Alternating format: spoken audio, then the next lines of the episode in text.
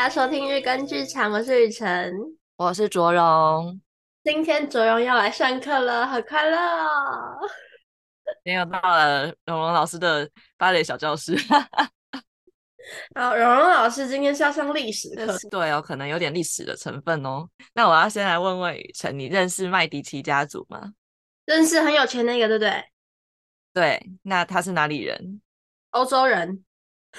欧洲的哪里呀、啊？欧洲那么大。中间，中间，中欧。中欧吗？中间啊，中西。麦迪奇家族其实是意大利人啦。哦，是哦，南南边，南边。没有，我跟你讲，我真的很认真看过一个 YouTube 影片，在介绍他们，但看完就忘了。他们跟跟一件事很有关系，四个字提示你试试看。你就不能先开录前先给我一点资讯吗？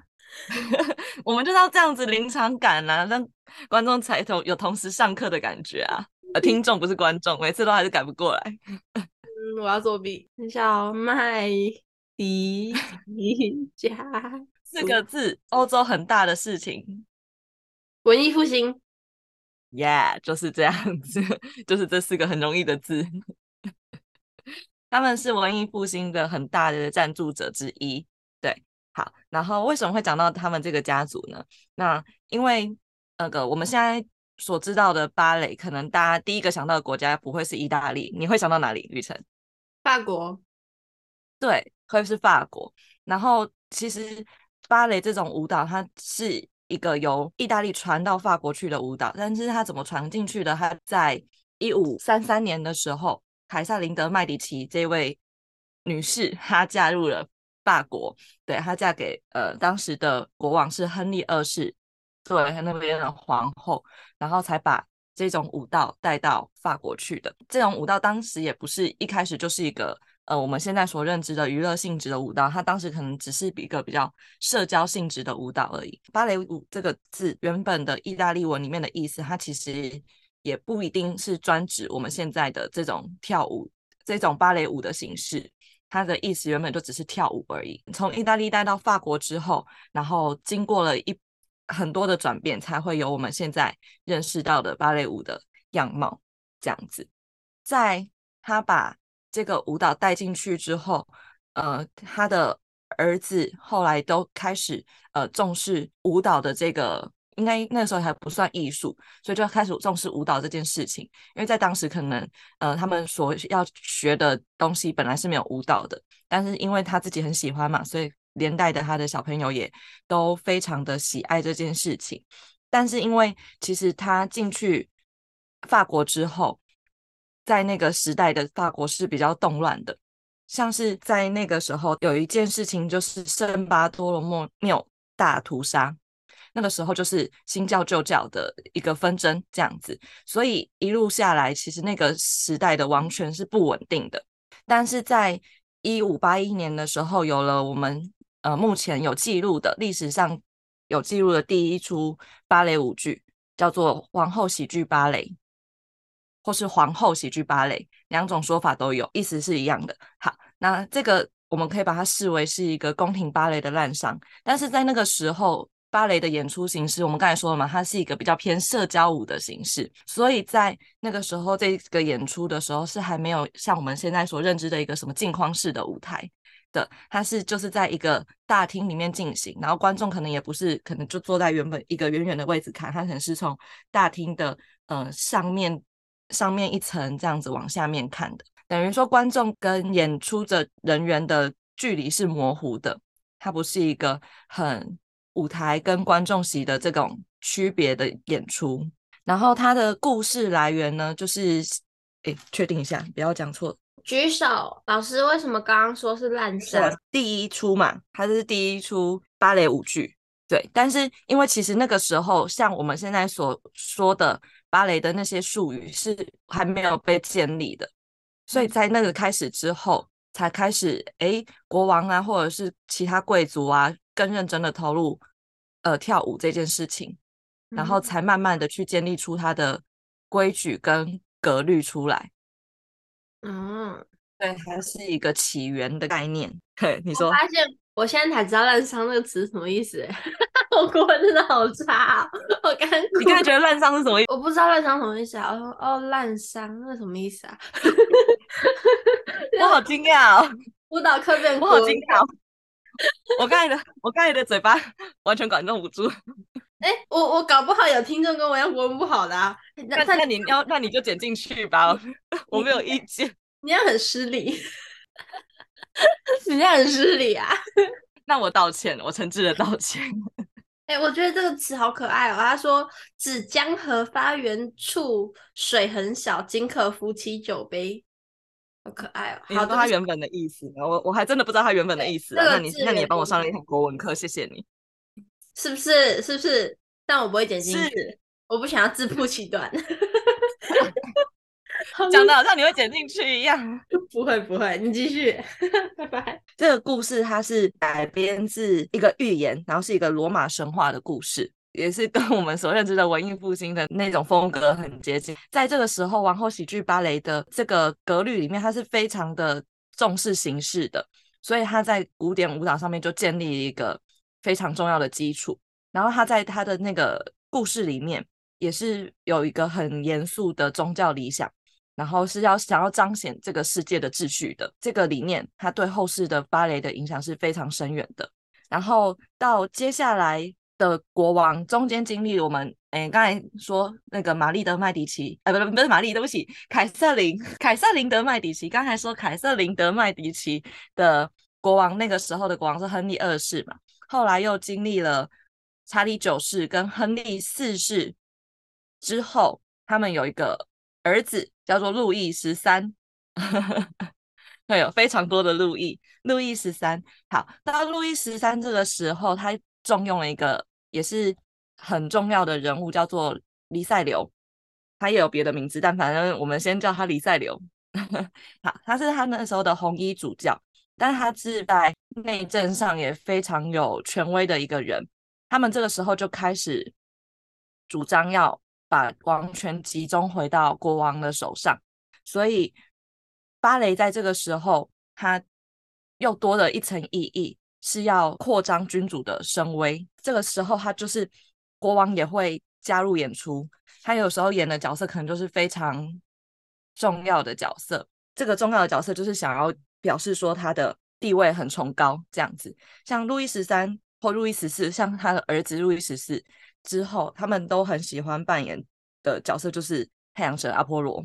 透过这样子的扮演里面，他们就可以特别的去主张呃王权的崇高跟君权神授的这种理念。对，所以它就是一个很彰显王皇家的威仪的工具。它就不再是一个这么单纯的社交礼仪而已。渐渐的，这件事情它就会融入到宫廷的生活里面。然后接下来，路易十三，我们刚才有讲他的儿子就是路易十四，他就是一个芭蕾推广的非常重要的人物之一。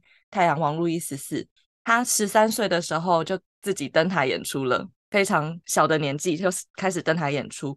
嗯，然后他自己很喜欢跳芭蕾舞，可是他的小时候其实不是那么的顺遂，在他小时候发生过一件事情，叫做投石党之乱。所以他其实是有流亡到外地一阵子过的，所以呢，他这件事情在路易十四心中种下一个非常深远的印象，就是我的国家王权还不够集中，所以才会有人想要叛乱，所以他就非常的重视，比他爸爸更重视要把王权集中回到自己的手上这件事情。嗯，不知道听众朋友们对。路易十四的认知是什么？总之，他有非常多的行为都是要显示他王权的集中的，像是他的宫廷生活里面，从他一早起床，可能就会有什么阶级的人、什么阶级的人可以来他的身边伺候他更衣啊，做什么做什么，吃饭啊，做什么的。然后到什么时间点，那你可能我们。在公开在处理公事的时候，谁可以坐什么椅子，坐在哪里，这种事情他都是非常在乎的。然后什么阶级的人可以穿什么样的衣服，也是有一个很严格的规定。他就是一个典型的那个时代君权神授主张的一个君主。所以芭蕾舞这个东西在他手上也就变成需要去演化成一个非常有规则的东西。讲到这样子，目前还 OK 吗？我好羡慕他们那些当国王的人哦，他们都不怕要 audition 呢，他们都会自己选角色。对啊，真的是这样子，没有错。好，那但是在这个时候，其实芭蕾舞是社交舞的这个这个性质，它还是存在的哦，它还没有消失。男生女生他们是可以共舞的，可是他们共舞的时候，他们就是两个人会是可能面对面，然后做镜像的动作。可是在这个时候，因为男生女生的地位还不是非常的平等。所以男生可能可能已经变成裤装了，女生还是很厚重的裙装。所以怎么讲，男生都一定可以 比较方便的去做一些比较技巧性高一点的动作，女生可能就比较没有办法。这就是一个当时的服装上的限制，还有一些性别上的刻板印象这样子。因为呃，毕竟还是会觉得男生可能做着什么比较没关系，可是女生可能你把脚露出来就是比较。哎，你是不是对人有很大的欲望？你想要勾引人家？因为对那时候脚是一个比较有性幻想的的部位，他们就是觉得那时候的女生应该要把脚遮起来。对，所以在脚被遮起来的情况下，女生要做一些比较复杂的动作，的确是不可能的。那既然我们先讲到服装了，那我们就先讲一些他那时候的服装打扮这样子。那我们现在讲角色扮演的部分。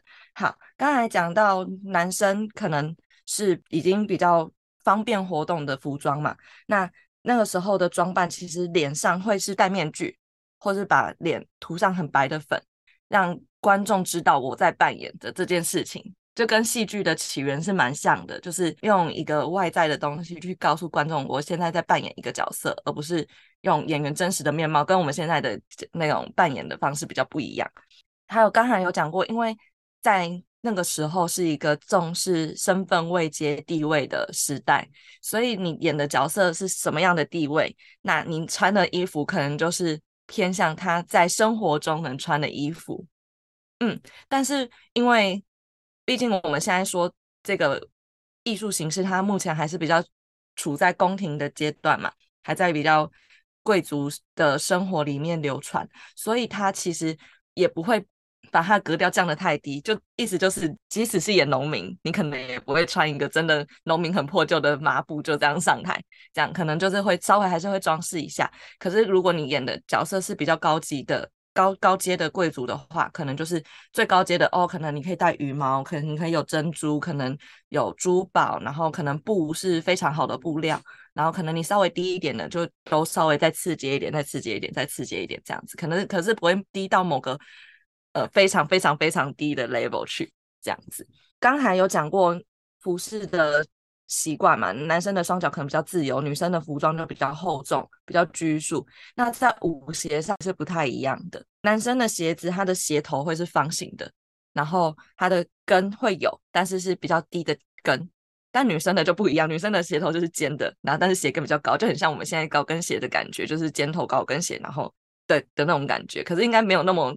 那么好穿，也没有那么 的的的漂亮，对，所以其实不管怎么样来说，男生都是占优势的，就是都是都是可以比较稳扎稳打的做每一个动作，然后但是而且也可以发展出更多技巧性高的动作，对，所以在那个时候，刚才说这个形式还是社交舞哦，但是如果把这个东西升华到舞台上的话，其实当初芭蕾舞最刚开始的时候。也是只有男生可以上台扮演的。如果真的有一个女性角色的话，那就是男性反串。对，所以女性在一刚开始的时候也是被禁止在舞台上登台演出的。我觉得我们今天大概知道了芭蕾舞的起源是跟所有，我觉得跟其实东方像日本啊，或是中国的很多表演艺术都蛮像的，就是。男生去演女生，然后要戴面具或是把自己涂白，其实真的好像哦，我觉得很有趣。明明没有太多的交流，但是不约而同在同个时间都发展出类似的表演形式。好的，那我们这一集就先到这里，下一集我们谈什么？我们来谈谈我们后来所知道的这些芭蕾舞的手位、脚位啊，或者是一些基本动作的起源。好，天哪，感觉就要听对外星语喽。那我们下一集不会啦，我不会，我会尽量减少讲外文的机会，好不好？温先荣老师讲外星语啊。那你都听不懂。对，我觉得昨天很好笑。昨天排戏的时候，荣老师就跟我说：“哎、欸，要干嘛？”叭叭叭，然后我就直接做出一个颠倒的动作，因为我听完他讲什么。对，好，希望听完下一节那个荣老师小故事之后呢，我能对这些外星语更有些概念，减少出洋相机会。谢谢大家今天收听，拜拜拜。